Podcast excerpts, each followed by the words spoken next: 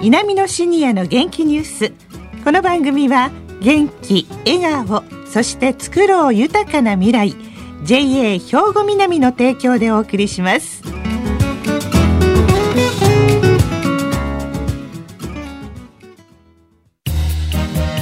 皆様の元気生活を応援する JA 兵庫南。近畿最大級の農産物直売所虹色ファーミン。おすすめは JA 兵庫南エリアの新鮮な地元農産物。皆さんおはようございます。藤原まさです。南のシニアの元気ニュースの時間です。今日も兵庫県の高齢者大学稲美野学園の元気なシニアの皆さんが気になったニュースや話題を取材し、ラジオを聴きの皆さんにお伝えいたします。今回は稲美野学園ラジオ放送サポーター C 班の方々に来ていただいています。それでは自己紹介からお願いします。おはようございます。渡瀬久夫、71歳です。小西真知子、67歳です。栗山信夫、67歳です。はい。よろしくお願いいたします。さあ、今日はどんな話題ですか、渡瀬さん。はい。今回は、ボタニカルライフの9回目です。はい。高町にあるラベンダーパーク高を訪ねてきました。はい。その報告です。はい。ラベンダーパーク高ですか。あのね、ラベンダーというと、またちょっと時期的には早いかなと思うんですけれども、このラベンダーパークってどんなところなんですか？小西さん。はい。私は以前に地域町おこしでハーブ関連のボランティアをしてました。へえ。それで見学を兼ねて何度か訪問したことがあります。はい。広くて綺麗なところなので、お二人に声をかけてみました。はい。まず、ラベンダーパーク高野理事長、森本俊文さんのお話を聞いてください、はい今から12年前の6月にラベンダーパーク高としてオープンいたしました主に花の咲く時期っていうのはだいたい5月の中旬から7月の中旬あたりになっておりますどのような運営方針になってるんでしょうか？まず絶対的条件としてお客さんにラベンダーの花と香りを楽しんでいただくという施設を一番大切にしています。そのためには絶対に守らないといけないこととして自然栽培無農薬栽培化学肥料は一切使わない。ラベンダーは世話をすればするほど弱っていくようなところもありますので肥料はもう自然に生えている草などを根元に置いてそれだけを肥料にするということで安心安全ということも一番大事な方針にしています。ラベンダー以外のハーブもあるんでしょうか？大きくくくりましてハーブの中の一つの種類としてラベンダーがありますのでそのラベンダーの仲間であるハーブ類も非常にたくさん植えております。例えば通路沿いにはキャットミント淡い紫の花がいっぱい咲くんですがそれからラベンダーセージ一般には紫サルビアと言われるようなものも数多く植えています。あとハーブ類としてはガウラとか紫仙台ハニとか楽しんでいただけるようにしております。ハーブの紅葉どんなもんがあるんでしょうか、はい、やはりハーブというのは一括りに行っていろいろな香りがするということでほとんどのものがシソ科の植物になってくるわけですけれども大体こう香りを楽しんで心を落ち着かせるという紅葉が多くありますね。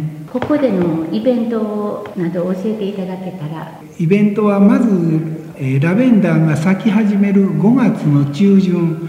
今年度の場合ですと5月の17日の日曜日にオープンイベントというのを行う予定です。それから園内には3種類のラベンダーがあるんですが70%ほどのラバンディンラベンダーが咲いている時7月の5日にラベンダーフェスタ一番大きなお祭りですね。それを行う予定です。もう一つだけ11月の15日に1年間の感謝を込めて感謝祭というのを行っております。まあそれが大きな3つのイベントですへえ、12年前にできたんですね。まあ、あの、ラベンダーというとね、どうしてもあの、北海道の富良野のあの、ラベンダー畑というのが、もう写真でしか見たことがないんですけれども、ものすごく綺麗なんですよね、渡瀬さん。ええそうなんです。えこの写真は十数年前、私が北海道に単身赴任していた時に撮った中富良野で撮影したものなんですけど、当時はあの観光客が年々増えてきていて、はい、植栽の数も少しずつ増えていきましたね。えーラベンダーパーク高はその頃から取り組んでいたようですね。栗山さんはラベンダーってどうです？はい、私もですね、はい、ラベンダーはいくつか家に持っていたんですけども、はい、まあ何かしら枯らしてしまいました。やっぱ難しいお花なのかな？小西さんはいかがですか？私とこのお庭には、ハーブが何種類か植わっています。はい。あまり世話もいらず、大きく育ちます。あ、世話いらないんですか？いらないですね。え、どんなんがあるんですか？ローズマリーとか、うん、あとセージとか、ええ、ミントとか、レモングラスとか、はい、あんまり手かけてなくて、落ち葉が落ちてきたら、そのままに根元に置いといてあげたりとか、もうお水もそんなやらなくていいので。強いんですね。強いですね。お水はやらない方がいい みたいな感じがしました。で、あの、ローズマリーがね、とっても大きくなって、なってくるんです。はい、で、剪定して、うん、匂い袋を作って、ああ、そっか、あの、靴箱にね、ええ、入れたりね、うん、またお風呂の中に吊るして、消臭効果やリラックス効果を楽しんでおります。ハーブのいいとこですよね。はい、そうです。はあ、羨ましいですね。はい。あの、森本理事長さんのお話でも、はいラベンダーの香りが認知症に良いとおっしゃっていましたので、ええ、インタビューをお聞きください。はい。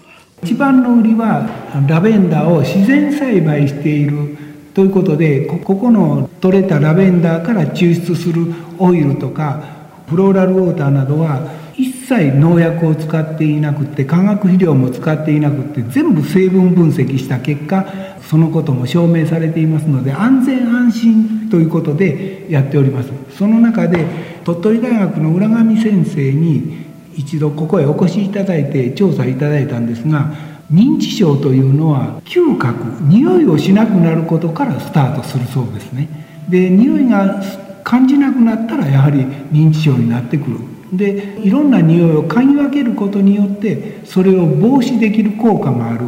ということを言われてましたのでここのラベンダーを使って実際に検証してもらったら強い認知症になってしまった方はもうやはり大きくは改善しませんが予備軍と言われている方に大きな改善の結果が見られましたので是非あのここにもローズマリーとラベンダーと両方のオイルを準備してますのでそれを嗅ぎ分けてみることによって嗅覚復活それであの認知症予防などにもあの役立てていただければ嬉しいなと思います。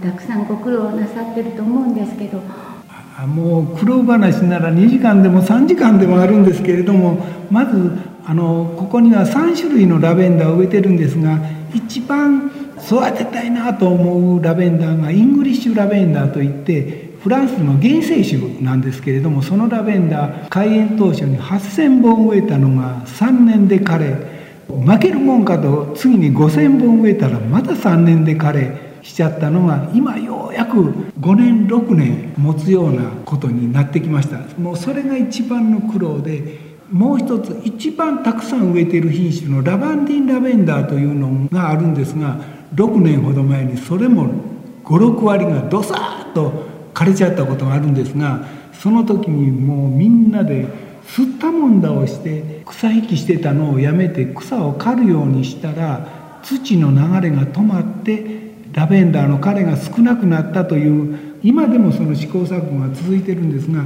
それがまあ苦労話といったらもう本当に永遠しないといけないかなというような瀬戸際を体験してきた例が2つぐらいですね。はい、いや聞いてて本数の凄さにびっくりしました。8000本とか何千本とかが枯れてしまうというのは本当にラベンダーを育てるのってご苦労があるんですね。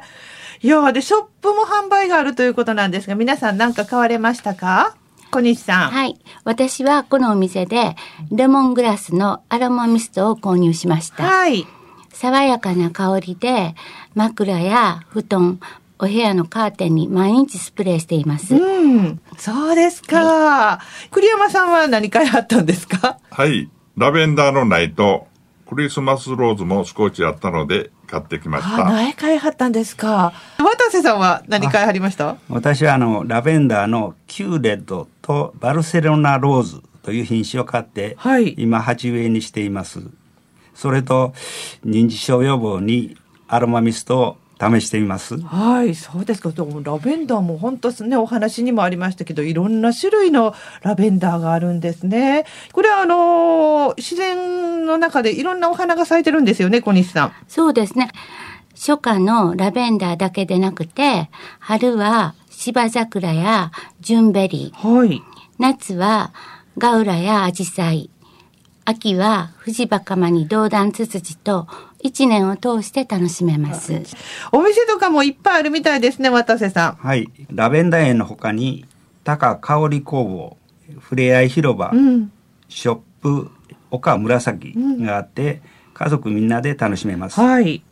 えー、香り工房で生成されたオイルが園内のショップで販売されています。うん、えー、喫茶ラベンダー、ご飯亭では地元産の食材やハーブを使った食事やドリンクが提供されています。美味しいものもね、いっぱいある場所ですからね。さあ、それでは今回のラベンダーパーク高野取材の感想をお聞かせいただけますか。まずは栗山さんから。はい。はい。ラベンダーは梅雨の時期に根腐れが起こしやすいです。うん。勉強になったので、今度は枯らさないようにしたいと思います。ということは、水をやりすぎてはいけないということなんですね。そうですね。それとですね、はい。ご飯亭の、はい。卵かけご飯が美味しいらしいので、ええ、シーズンにもう一度絶対に行きます。花より団子状態ですね。今のね。うん、そっか。そして小西さんは？はい。私は、あの、香りを楽しむことが認知症予防になることは初耳でした。はい。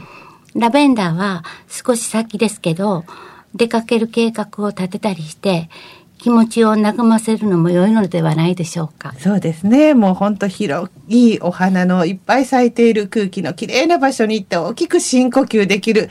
今はこれが幸せですもんね。そして渡瀬さんはいかがですか？はい、えー、今回ラベンダーパーク高を訪問して感じたのは手作り感が満載だったということです。はい。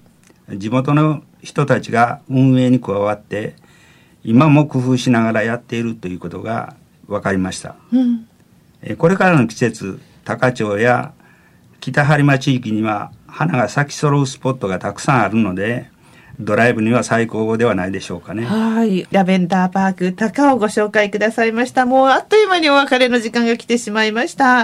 今日皆さんありがとうございました。ありがとうございました。皆様の元気生活を応援する JA 兵庫南近畿最大級の農産物直売所虹色ファーミンおすすめは JA 兵庫南エリアの新鮮な地元農産物さあ、この後は兵庫ラジオカレッジの時間です。このままラジオ関西をお聞きください。稲美のシニアの元気ニュース。この番組は元気、笑顔、そして作ろう豊かな未来 JA 兵庫南の提供でお送りしました。